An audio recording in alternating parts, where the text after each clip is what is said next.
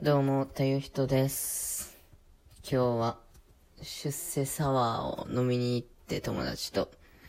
えー、友達はピッチャー 1.8リットルの、えー、サワーのところまで行ったんですけど、3分の1まで、えー、残したところで断念。僕は4杯目でダメでした。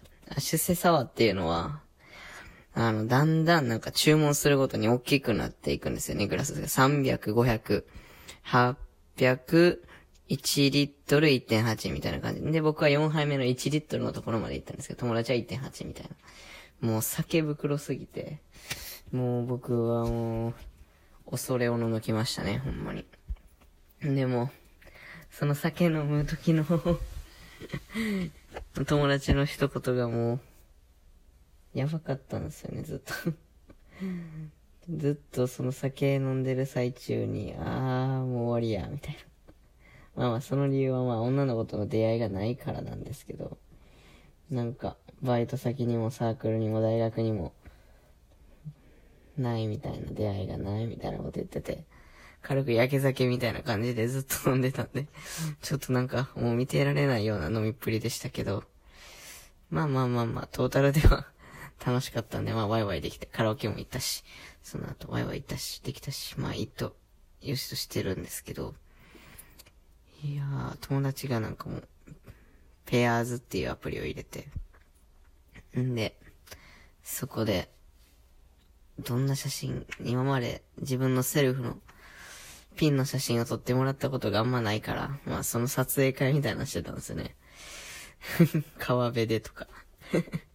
街歩きながら夜の感じでちょっとエモい写真を演出してみようみたいな感じで遊んでたんですけど。いや、それでも今日はちょっと友達ずっとペアーズチェックしてたんですけど、飲んでる最中も。どうやら女の子は捕まらなかったみたいですね。いやーなんか、なんでそんな女の子に執着しちゃうんでしょうか。私たち男は。いや、主語でかすぎますかね。いや、なんかもうほんまに、なんかもう、童貞でいるだけでなんかね、ちょっと男として、格が下がったような、なんかそんな感じを、すり込まれますよね、社会から。で、すり込まれていって、んで、なんか、卒業したやつは一丁前みたいな。まあ、なんなんやろ、その風潮ってことなんですけど。まあまあまあ、確かに。まあ恋愛はある程度のコミュニケーション能力というのが必要で。で、まあまあ、ルックスとかそういう気遣える力とか、まあまあ、備えていないと、まあ難しいっていうのもありますけど、まあそれも一つの価値観ややしなーって思うんですけど、その価値観があまりにも強すぎて、ほんまに。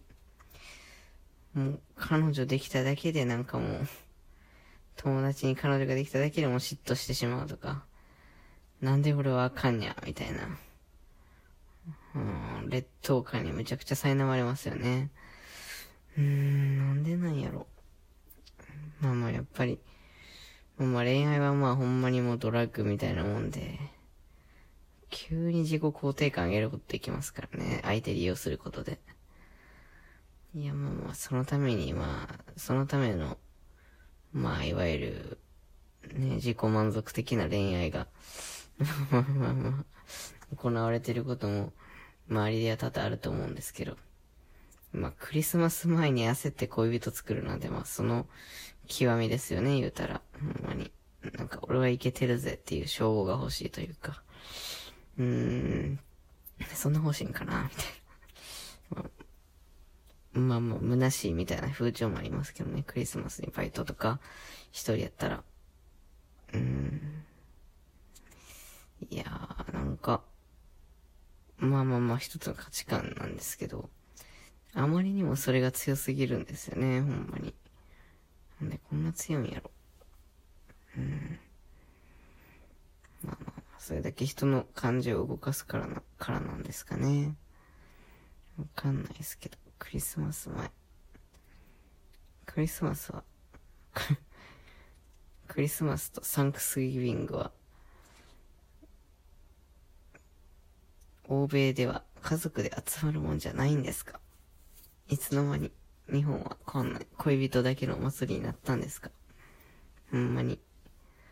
いや、でもクリスマスの力ってすごいですよね。街中めちゃくちゃ綺麗になってますからね、今ほんまに。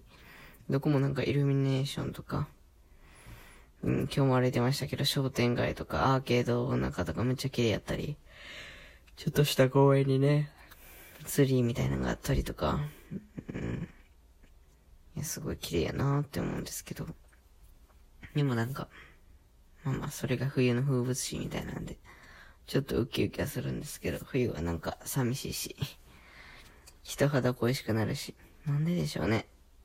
もうやっぱり、温め合える人がいたら幸せですよね。何言ってんやろ うーん。なんでこんなに強いんだ？恋愛至上主義の 価値観から早く抜け出したいんだけどなぁ。今まで彼女いたんとか、今まで彼氏いたんとか、結婚したんとか、うるさいって感じなんですけどね。まあでも、もうすぐ二十歳過ぎたんでも、そろそろ結婚っていう文字が、ほんまにリアルになってくるんですよね。いや、そうなるとほんまにでも、マジでわかんないですね、将来。どうなるんでしょう。いや、てか僕なんか、昔は結婚ってなんかもう、ほんまに、もう運命づけられてきて、もう絶対的信頼がおける人と結婚するっていう風に決まってるんかなって思ってたんですけど、いや、ほんまにそんなことはなくて、ほんまに不安定な関係性、まあまあいつでも冷めかねへんような関係性のもとで、紙書いて契約結ぶんやなって思うと、結婚って恐ろしいな、みたいな。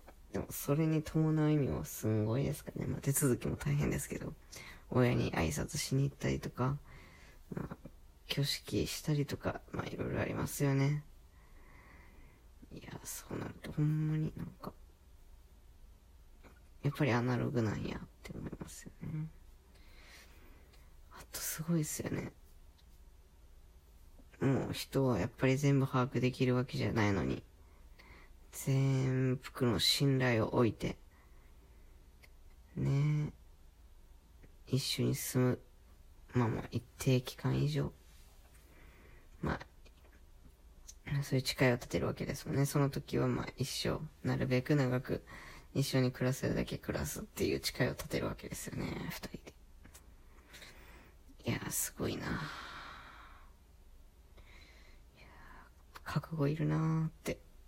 結婚ってなんかステータスみたいに考えてましたけど、実際リアルなこと考えると結構大変やなって思い出してますね。徐々に大人になったってことなのかな、これが。大人とは何なんでしょうか、大人とは。未だに精神年で高校ぐらいで止まってる気がしますが。高校1年生ぐらいから。未だに、ね、小学生が大好きな、排泄物とかの言葉を口にするやつもいるんだよね。成長しないですね、僕らは。僕ら、また主語を過ぎた。僕の周りは 僕の周りは成長してません、全く。うん。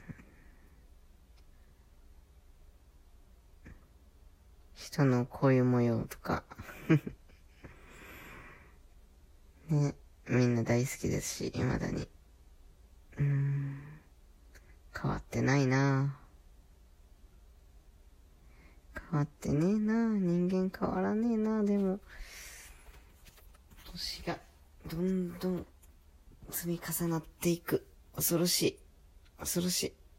それに伴い、こうあるべきっていう像もどんどん強くなってくる。ああ、卓球適用できるのかな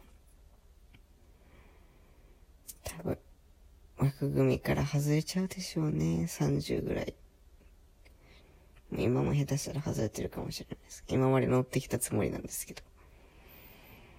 こうあるべき20代みたいなに慣れてるんですかね。まあ慣れなくて全然いいんですけどね。でもそうすると、やっぱり風当たりが強くなるのね、不利益もこもったりするから。できるだけ枠組みに 収めていくのかな。そんなことを考えていた飲み会後のテンションでございます。ありがとうございました。また質問募集してますので、どしどし送ってください。失礼します。第3回終わります。おやすみ